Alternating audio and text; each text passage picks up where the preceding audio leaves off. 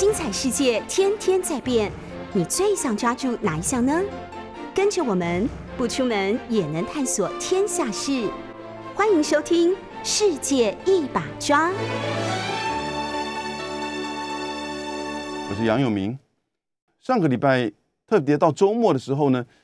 有一个议题，其实不断的引起全球，特别在韩国和台湾的重视。然后呢，也在台湾的这个政治界，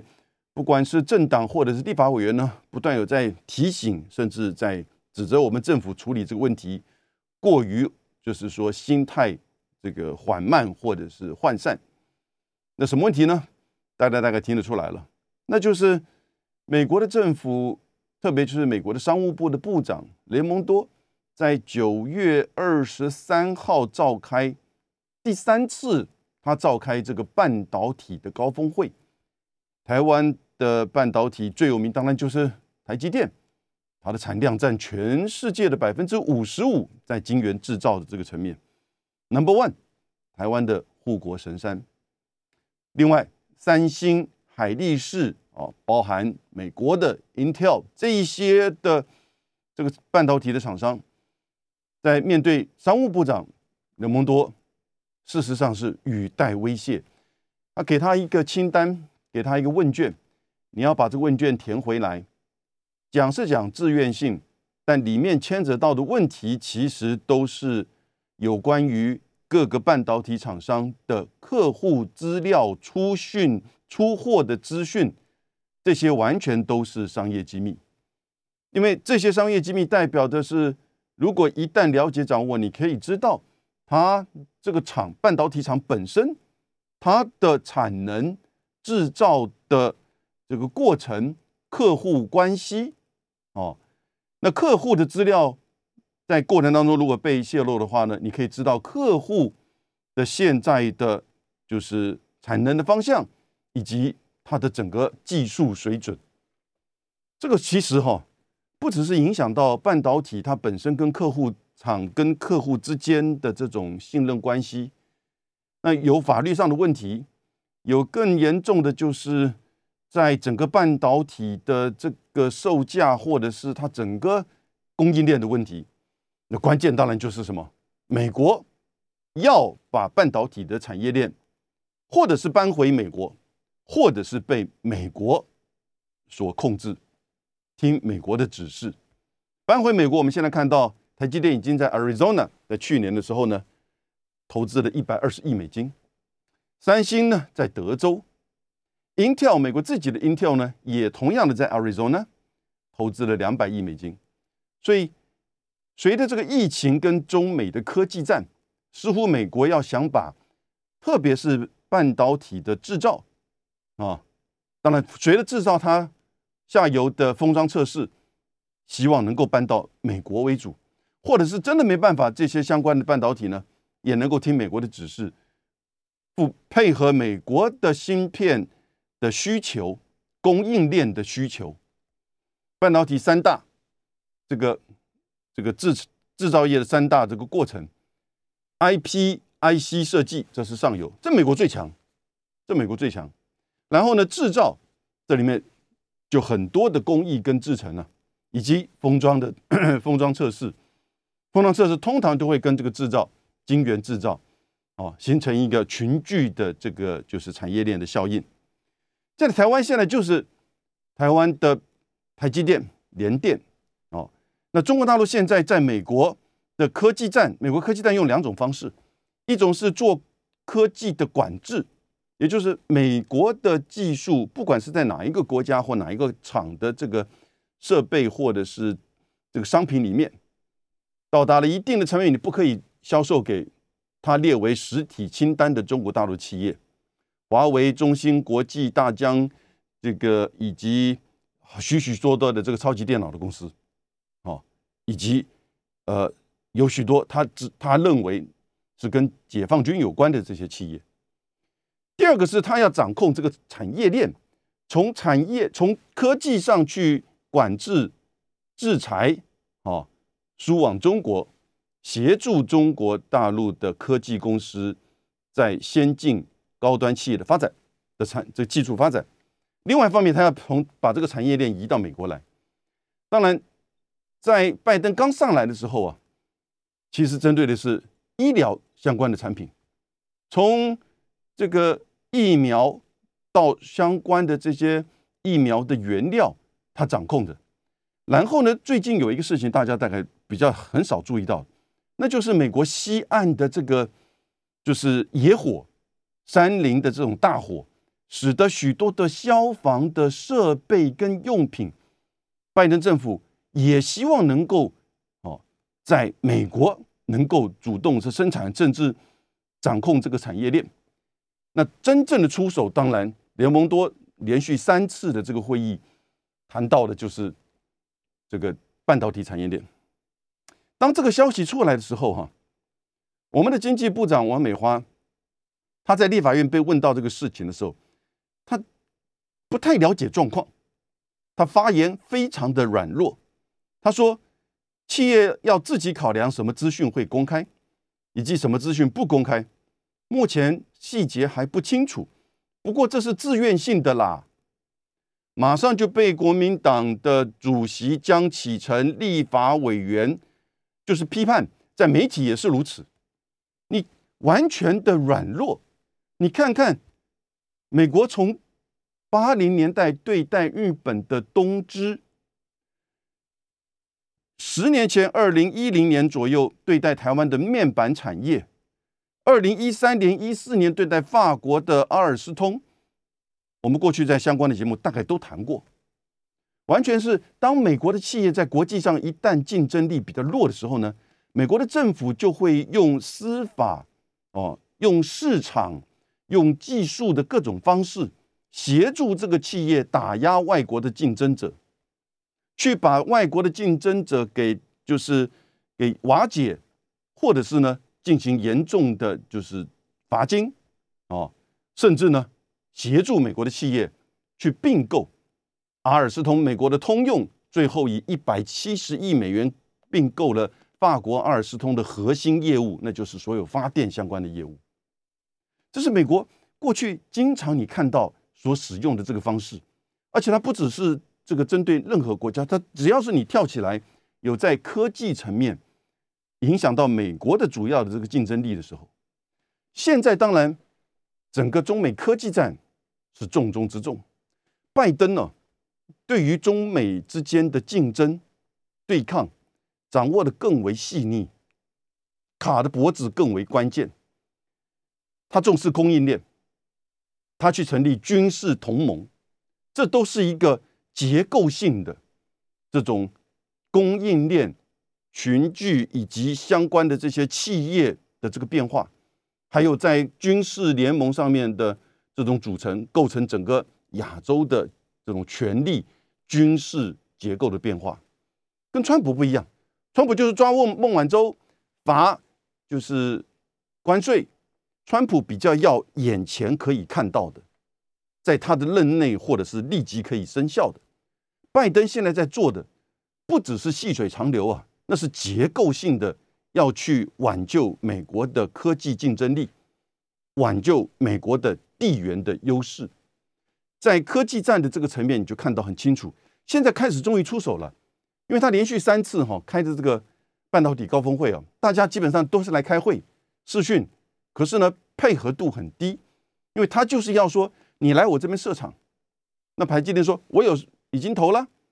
他给台积电这个厂房哦的这个面积哦大到比所有台积电的其他的厂房加起来还要大。也就是他告诉你啊，你将来所有的这些制程可能都要在这边。现在在五纳米层面，但是呢，当然这个成本非常高。你在美国设任何的这种，就是这种所谓的 IC 的这些这个半导体的 Fab 哈，那成本非常高。可是他现在发觉到，第一个在车用芯片层面呢，从去从今年年初开始，就整个出现的这个产能不足，挤不进去。这些现有的半导体的晶圆制造的这个整个产这个制造的过程当中，啊，使得整个从美国到欧洲甚至亚洲的这个车汽车的制造严重的减减产，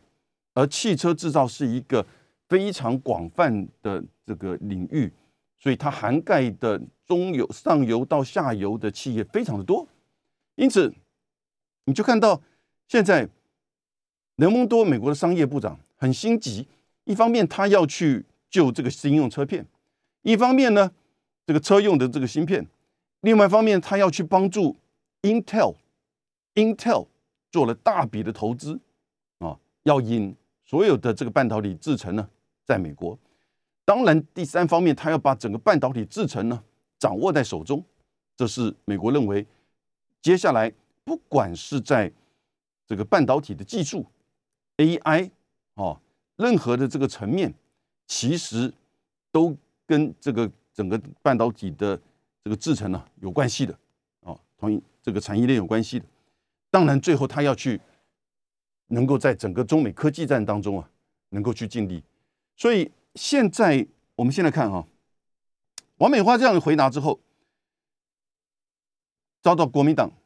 的许多的立委的这个反弹批评，然后呢，问到国发会的这个主委，我们的国发会就是国家发展委员会啊，它的国安国发基金啊，是台积电的单一最大投资法人，大概持股占台积电的百分之六点三七。持股数是十六点五亿股，整个换算成现在的市值大概一点一兆元，哦，台币了。所以基本上整个国发基金是整个台积电从最先开始一九八五吧成立的时候最大的投资股东，那个时候占百分之四十，但是后来在这个不断的就是说稀释的情况之下，现在还只占百分之六点三七，已经是单一最大投资法人。可是各位，台积电超过七成的这个就是说投资哈是来自于这个海外，而且大部分是美国的基金，所以其实台积电是个外国公司啊，你甚至可以这么讲。如果以这个股权的构成而言的话，啊，当然并不是那么简单。所以国发基国发会的这个主委他就说，这是一个自愿性的啦，哦。他不是针对台积电，他甚至于不是针对这个芯片，而且我们这个会努力的协助，这个这个态度啊，完全不能接受。你知道韩韩国怎么做？韩国的三星面临到这个问题之后，韩国的产业通商资源部啊，立即在二十九号就和韩国的半导体产业协会成立一个叫做半导体团结合作委员会。半导体团结合作委员会。这是韩国政府在做的，跟整个半导体协会、半导体的厂商成立一个这个委员会，怎么样来去沟通了解？他当然不是跟他们要他们的企业这个机密，而是协助他们去跟美国去做抗衡。因为现在雷蒙多提供这个十三题还是二十六题啊？其实十三题，但是内容很长，有一些其实是有很大的你自己的决定的裁量空间。所有的半导体厂商大概都会在跟律师、客户咨询之后，会去填写可能无关紧要的一些资讯，但是有的时候你可以从这些资讯某某程度，你还是可以推论，会得到一些新的这个讯息。这都是其实相当微妙的企业上的这种竞争的这相关的这些资讯跟机密。那但是啊，真的是只有如此吗？你随便自己填一填，然后呢，美国就会满意了。那他何必弄这十三个题目给你，而且要用部长来开会？我们来看看雷蒙多他自己怎么说。他自己说：“这是彭博的报道。”我还去把 U C N B C 接受他的访问的内容拿下来看。他说：“希望在四十五天之内填写这个问卷，以提供供应链的资讯。谁跟你订货？”出货多少？大概的这个就是产品的特性，因为他现在就是要觉得，为什么车用芯片一直挤不进去这几家公司的这个几家半导体的这个产能当中？他要去掌握这些资讯之后，他知道说问题在哪里。这是雷蒙多自己讲的。他说这项要求虽然是自愿性，但是已经警告产业代表，如果不遵守。让他别无选择，英文这英文他怎么说？这完全是荧幕上他自己说的，说 I told them，我告诉他们，I don't want to have to do anything compulsory，我不要就任何的强制。But if they don't comply，但如果他们不遵守哈，they'll leave me no choice，他会让我别无选择。诶，这个相当的具有警告跟强迫吧？他说，好，我们在检视所有的这个可能性以及工具，工具，希望不会到最后我必须要用到这个，但是呢，他们必须要遵守。记者彭博的记者、路透社记者就马上追问，追问到雷蒙多，追问到美国的商务部，追问到白宫，什么工具？商务部就很说了，就说的很清楚了。商务部正在评估动用国防生产法或其他的工具。喂，哇，这个问题就大了。哦，我等下为各位整个介绍美国的国防生产法的这个内容。现在。各位，你看这样听起来，美国是让你自愿吗？表面上说是自愿，其实是他根本已经很清楚告诉你他要什么资讯，而且他甚至已经语带威胁，他已经不跟你客气，就你不要让他别无选择，否则的话他就会采取一些更强制的这个作为，更强制的作为。如果你遵守，如果你让我满意，哦，十三题的内容，这个网络上都可以找到那些题目的内容。客户的资料、出货的资讯、出货的内容，这些东西彼此他的客户彼此之间都是竞争的，你知道吗？因为你现在他的客户主要都是 IC 设计厂商了哈，IC 设计，而且大部分很多是美国的客户，比如说 Tesla，比如说 Apple，它的这个出货的内容，我们就可以去推论 Tesla 现在的这个整个布局发展的重点，因为。半导体芯片哈的这个制成至少要十个礼拜，它不是今天进去明天就做出来，它要十个礼拜的这个制造过程，甚至要到三个月、十二个礼拜更长，哦，看你的技术，二十八以上的，你到了七纳米、五纳米，那个时时间就更长的。然后呢，他会可以知道说你现在的这个大概的分配的领域是什么，所以。这就是说，为什么这些资讯这么的敏感？韩国是用这种政府和企业合作成立一个这种团结委员会，等于意思就是说要要硬起来去跟美国去去争。因为你不要看现在只是提供跟你讲一个所谓表面上哦要你自愿，你看过去美国政府的作为，几十年来的作为，跟他现在要做的在中美科技战针对半导体产业链。的这样子的要求，他只是他真的，你真的相信他跟你说啊？那只是自愿啦。我们的经济部哈，我觉得太过于相怨，甚至自欺欺人，还倒过来倒打台湾这个相关的质疑的政党跟政治人物，在礼拜六十月一号。他终于发了一个新闻稿，台湾的经济部，他说：“经查证，这些资讯都是自自愿的。哦，美方所提的调查半导体问卷是为了了解供应链全貌，二十六项题目，他认为是二十六项题目，其中半数是供予半导体设计制造及后段封测，全部整个产业链。”其余则是给予半导体终端者，并非针对特定业者。他现在当然要掌握全部的。那这里面关键当然是制造，那制造就是这几个厂，美国的几个 IDM 的这个厂，还有几个主要的代工厂，三星、海力士、台积电、联电，哦，新格这些。那再者，台湾业者已经明确表示。表达立场，如果涉及客户隐私的商业机密，未经客户同意将不予提供。这个当然是目前他希望能够守住的嘛。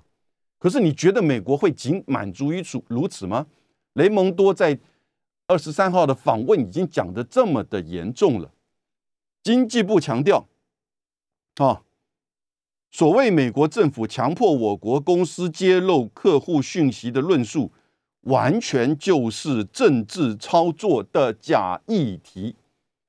他完全认知错误，经济部怎么会认为这是政治操作的假议题？这不是国民党的立委在操作，这不是我们这些评论在操作，这是美国的商务部自己讲的话，这不是假议题。你如果讲它是政治操作，它当然有政治，美国的政治跟司法跟法律的操作，过去台湾受害很深呐，他居然把它讲说。这是政治操作的假议题，所以他认为啊，相关的批评应该以事实为本，国内的产业不应该成为国内政治攻防的牺牲品。Oh my God！我们的经济部把这个议题当作是台湾的政治攻防、蓝绿斗争的假议题。经济部真的有没有看到问题？有没有去把雷蒙多的这个受访？干脆拿来听一听，以及过去美国如何透过司法去对外国的有竞争的企业的打压。他难道忘记孟晚多被关了一千零二十八天才刚放回去？哎，那是针对华为的，而他放回去也不认罪，也没有付款，那是因为中国政府加上华为公司的坚挺的支持。即使华为公司事实上是在。手机业务大幅的缩水，啊，在整个美国对外的这种域外常备管辖过程当中啊，他撞到壁了。现在呢，他对华为没有办法，他只好进美国的这些科技产品卖给华为，但是他要把这个供应链给抓到手上，要不然你来投资，要不然你要告诉我资讯。表面上说是自愿。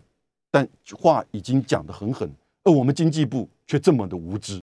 美国商务部长在九月二十三号召开第三次的半导体高峰会，发了一个问卷，但是语带威胁，很强烈的威胁，说是说自愿，但是呢，其实他们要这个所有的半导体产业，特别是晶圆制造，三星、台积电要遵守。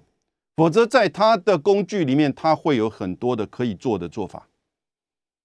意思就是说，他接下来会采取怎么样的作为？你如果不满足他的需求，不让他了解这整个供应链的这个情况，他就会进一步的，可也许进一步再提一个问卷，甚至呢，就会动用国防生产法。美国为什么这么做？我们刚刚大概陆续的提到。啊但是我很遗憾的就是，在礼拜六的经济部台湾经济部的这个声明稿的新闻稿是由台湾的经济部的工业局发的，啊，这是属于工业局的业务范围。他居然认为这个议题是一个政治操作的假议题，啊，是这样子吗？那韩国在反应那么激烈干什么？哦，这个是假议题吗？你没有看到他已经召开了第三次的半导体高峰会，开始出手越来越强烈了。这个问卷前两次完全没有，第三次出来还在接受电视访问的时候呢，讲的很明确。哦，我们的经济部也许去问 A I T 的经济组，或者是我们在美国的代表处去询问一下商业商务部，他跟你说啊，没有关系了，那个是一个问那个自愿性回答的问卷了。你真的有没有听懂？商务部长为什么还要上电视把这个话讲的这么的严严格呢？而且提到了国防生产法的这个工具啊，我先谈一下它的主要的目的是什么主要目的有三个，我觉得第一个当然是面对整个现在汽车晶片、汽车芯片的这个短缺的问题。为什么现在这个汽车的芯片短缺造成这么严重的全球性的汽车产业的冲击呢？目前汽车产业冲击哈，大概到九月份的统计，全世界的汽车产业停产大概是已经达到八百万辆，八百万辆。如果照这样情况下去的话，到了年底说不定会接近一千万辆的停产。你要知道，因为一个汽车它里面用到的这个芯片哈，至少。几十片如果是传统啊汽油、柴油的话，有的安全系数比较高的感测的这个要求，或者是比较多的，它就会用到几上百个。如果是电动车，哦，甚至会到几百个芯片。这里面会有一些微控制的，叫做 MCU，会有这个功率，哦，Power IC，像是 IG 这个呃这个 IGTG，然后呢，还有这个 Mos Mosfet，还有呢一些感应片、感应的这些晶片，以及一些类比的这个晶片。各位开车或者知道，你所有的这些这个感应接收，哦，然后呢？这个加油或者是任何的这个都会有整个电子电脑的控制里面的芯片都很重要，但是呢，这芯片少一个，这个车子就不能卖嘛，对不对？因为它是个整体的，少一个芯片，少一个功能，你就不能卖。所以虽然这个芯片只是占并数量并不多的情况之下，但是它影响到整个汽车产业。去年因为整个疫情的关系，所以停工。全世界到处都停工，那汽车厂也停工。那汽车厂一停工的情况之下，车子就销售比较不好的情况，它就开始停止这个订购哦，就是芯片跟这些半导体的制造厂商或 IC 设计的厂商就开始这个停掉一些订单，因为它的订单它的库存它也不能太多哦。可是这一停掉呢，所有的其他的这些 IC 设计到晶圆制造的厂商呢？就被其他的产业的领域，比如说手机啊，比如说电脑啊，哦，比如说医疗啊的产能开始补进补上来。随着整个疫情经济或者是要在家经济的这个发展，新的这些产业开始的需求大增，所以整个半导体这个产能呢，不是只有你车用芯片，是所有的领域都在挤。这些半导体的这个公司制造。不管是 IC 设计，还是说，尤其是这个晶圆这个代工制造，根本你不可能说一两年之内你就盖一个新厂，对不对？然后呢，它的产能也有限，所以他每个礼拜他去做那个很激动的微调。我答应你这个月给你一百片，但是很，抱歉，我下个月只给只能给你九十五片，因为这另外五片要这产能要空出来给别的厂商或者是别的产业，就到这种地步，各种。方式透过各种关系，还记不记得到今年年初的时候呢？哎，疫情稍微恢复，车子的这个销售开始回来，车厂开始要做车了，然后突然要下订单，发觉到哇哦，这个时候半导体不管是 IC 设计还是尤其是这个这个半 IC 制造哦，晶圆制造的这个层面挤不进去了，挤不进去，所以今年年初的时候，德国啊，美国。都透过管道跟我们台湾的经济部长王美花表示说，希望台湾的半导体制造厂商能够提供更多的这个产能，协助他们的这些产业从车用到其他相关，尤其是车用跟医疗的这个需求。王美花还召开过相关的会议，对不对？结果这个车用到现在。呃，这一年下来根本挤不进去的情况之下，当然，我想已经是在政治的压力之下，它比别的产业都已经排队排到前面了，哦，很优先的去提供它了。台湾在办的三呃，在台积电的这个车用芯片的制造，大概占全世界的三成，将近三成，这是非常高的。其他美国的一些 I IDM，也就是说这个一体制造，从设计到制造。的这些半导体厂商哈，占占了一半以上，啊，那当然还有三星啊、海力士啊这些啊，联电呢。那现在这八百万辆里面，在美国就将近有两百五十万辆，这个汽车啊减少制造，欧洲差不多两百二十、两百三，中国大陆自己都将近一百六十六万辆，啊，必须减产的，必须减产。所以你看到。这个其实车用芯片的短缺已经造成整个车用的这整个产业哈，车汽车产业的严重的影响，而它影响到可能是数百家、万上千家的这些企业，那人口、就业、经济、社会的因这些问题都会浮现，所以它是一个这个龙头的这个产业是没错。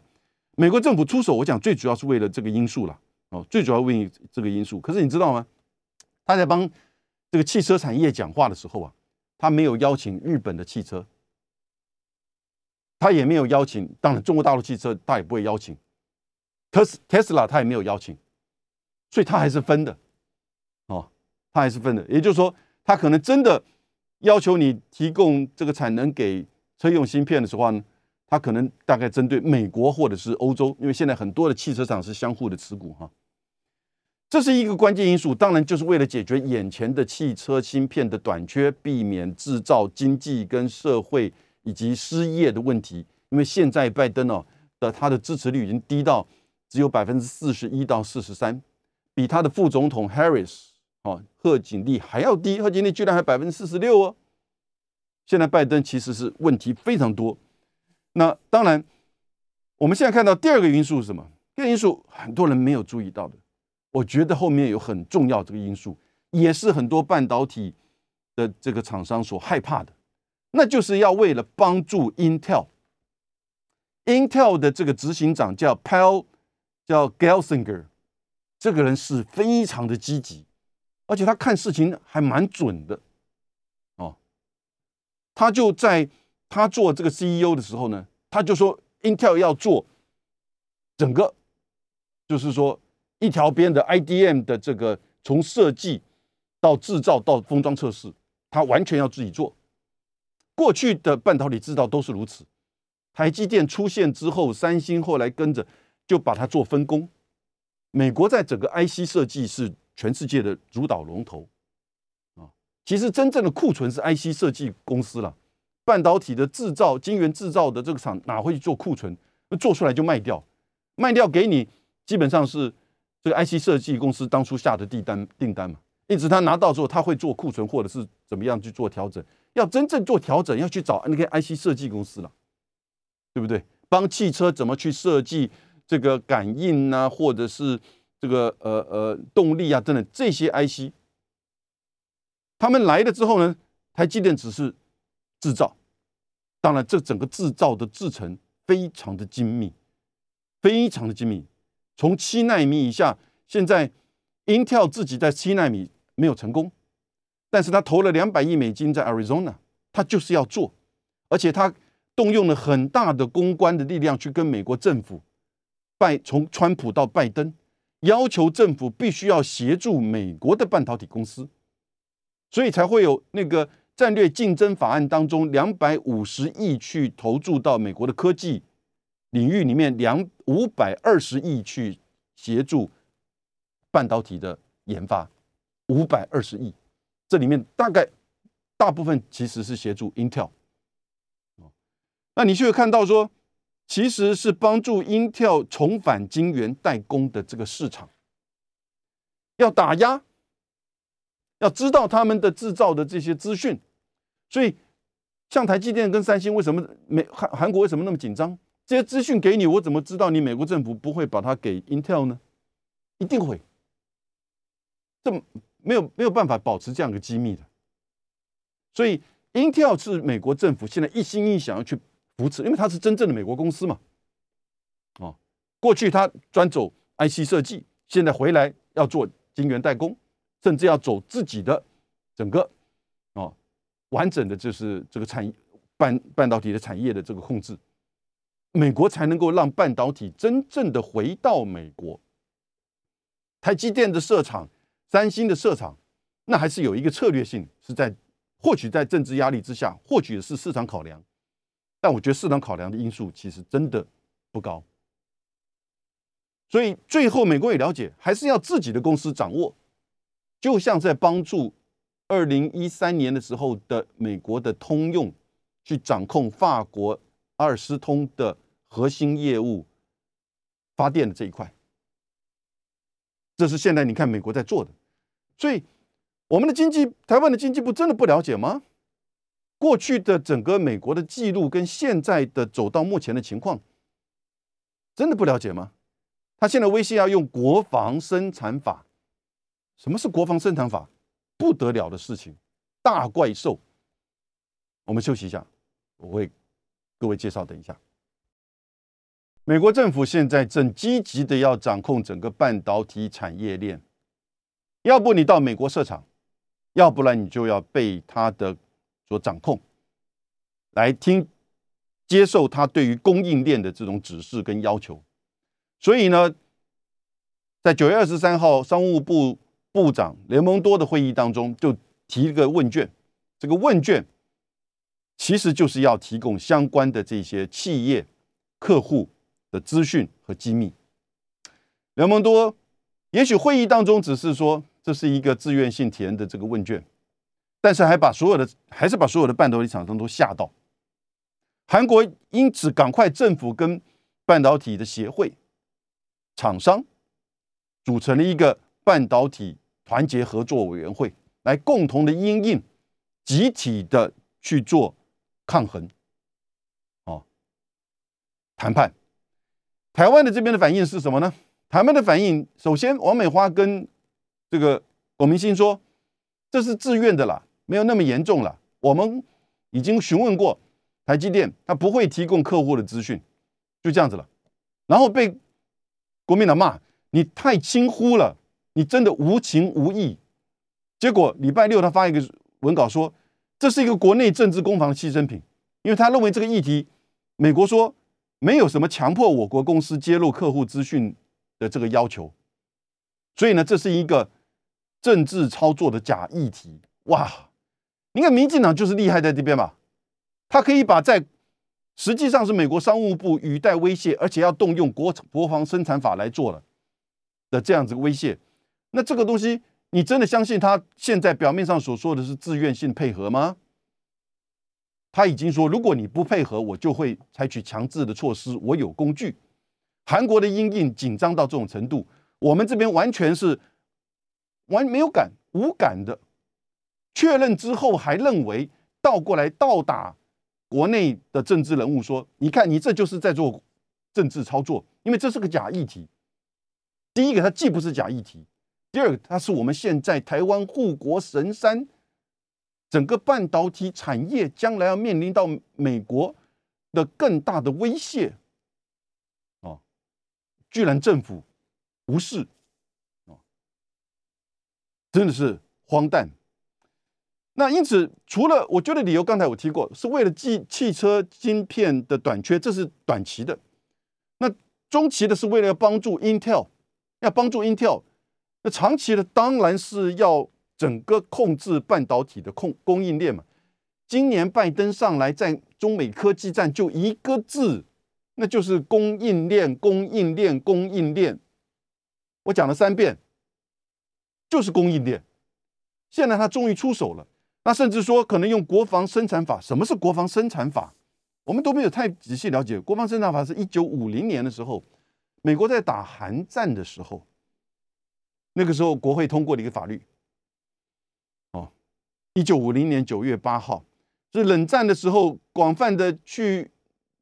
要求民间的企业在防御跟战争动员的时候，要配合政府的这些相关的生产，哦，以及相关的作为。这是国会授权给行政部门、给总统。可是你知道，国防授国防授权这个国防生产法啊，国防生产法到现在啊，一九五零年到现在已经动用过五十次以上。也就是他每一次动用都是行政部门到国会去寻求授权，因为他那个法通过了。最早的时候，一九五零年国会就授权给那个时候的美国政府，可以在因应韩战的时候呢，针对要求美国国内的企业，哦，国内企业做怎么样生产上的配合。因此，当这个它会有个期限，比如给你一年还是两年的这个期间。所以从一九五零到现在二零二一，它已经授权五十次，最近一次是最近一次是二零一九年的国防授权法，那个是二零一八年，应该是五六月的时候，那个时候是刚过去 Arizona 的那个参议员 John McCain，他要求啊，后来那个整个就是说授权法案就叫 John McCain 啊，这个授国防授权法，二零一九年给予。行政部门给予总统可以依据国防这个生产法呢，特别就针对什么？针对医疗的用品啊。那疫苗的制造、疫苗的这些使用、出售，哦，所以你看，从川普到拜登的时候呢，他才可以控制这些莫德纳或者是 Pfizer 在美国制造的不可以出售。同样类似的情况在欧盟也有出现，不可以出售给国外，哦的订单要先满足美国。那这个法律的依据是哪里来的？就是国防生产法。国防生产法，哦，因此到目前为止，拜登呢在三个领域开始都，呃，这个除了这个医疗之外，医疗这已经用了，另外三个领域开始在谈到新的要求国国会的这个授权，在国防生产法上面，行政部门可以这么做。美国表面上是依法而治，哈。他完全就是在这个法律当中去运作，寻求这个授权，因此他会告诉你，他得到的是就是美国的法律嘛？美国的法律是国会通过的，有这样子的一种授权的基础，民意的基础也好，或者是国会的基础也好，然后呢，行政部门的这个执行，但绝大部分的法律当然都是由行政部门主动的提出啊，不管是提出还是修改。因此这一次呢，他在三个领域有三个领域，各位还没想到，我刚刚已经提过了。在九月十四号，拜登去了西部的这些州啊，看这整个火烧山野火造成的就是扩散，他非常的忧心忡忡，说他要引用国防生产法来让所有消防的这一些设施设备哈，能够用于就是这个美国的这些野火的这个扑救啊，哎，谈到了。然后第二个就是这个比较特别的，美国的国防部啊，在九月二十号，你看这都是最近这两三个礼拜，也就是说，他最近各个部会已经开始在做会诊，我觉得要会诊，像可能要开始整理之后呢，会向美国国会提出国防授生产法的再一次的新的授权的内容，再一次的新的授权的内容，因为上一次。是二零一九的国防授权法之后到二零二一年到今年结束了，因为它有时间限制，这已经分别的授权五十次，从一九五零年开始。美国国防部怎么说？美国国防部说哈，这个在第七章的里面啊提到了国防生产法提到了所谓的国内的这个来源，国内来源它叫 domestic sources。在冷战的时候呢，被扩大不是只有美国，还包含加拿大，也就加拿大的企业也可以在国防生产法里面被要求去配合，居然加拿大同意哦，哦，当然它前提是你必须要在美国有业务，或者是美国对你有投资、有持股，然后等等之类，在这样子的一个概念之下，九月二十号，美国的国防部说，希望把这个国内来源进一步扩大。加入英国和澳洲，美国、加拿大、英国、澳洲，他要加入英国和澳洲。各位，九月二十号什么时候？因为九月十六号，拜登宣布成立美英澳军事同盟，所以要移转出售核子动力潜舰给澳洲，帮他建立核子动力潜舰的舰队。因此，在这个概念之下，他开始动员这些生产的时候呢？他必须要有个法律依据，就来自于他说要把，因此要把英国跟澳洲也纳入国防生产法的国内来源。这个时候，他就可以依据这个法律去进一步跟，就是要求这些公司怎么样去配合。当然就会给他国内的待遇哦。哦，这个当然是在协助澳洲在建立这方面的这个就是核子动力潜舰的考虑之下。那他也开始去推动了十亿美元的一个计划，要把整个产业链，特别是跟公这个国防生产有关的产业链，整个就要避避开中国大陆跟俄罗斯的这个相关的环节。十亿美元五年计划，这是已经在国防部的。那现在呢？美国商务部说，台积电。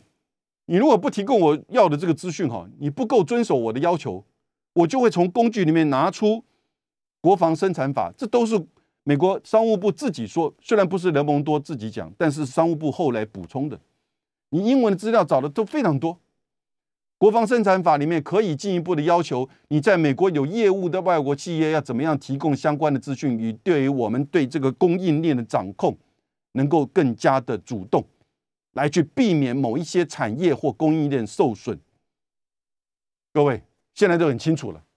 我们台湾的经济部居然认为这是一个政治操作的假议题，完全没有了解到这整个议题的真实真这个来龙去脉，真的是。没有尽到责任，非常遗憾。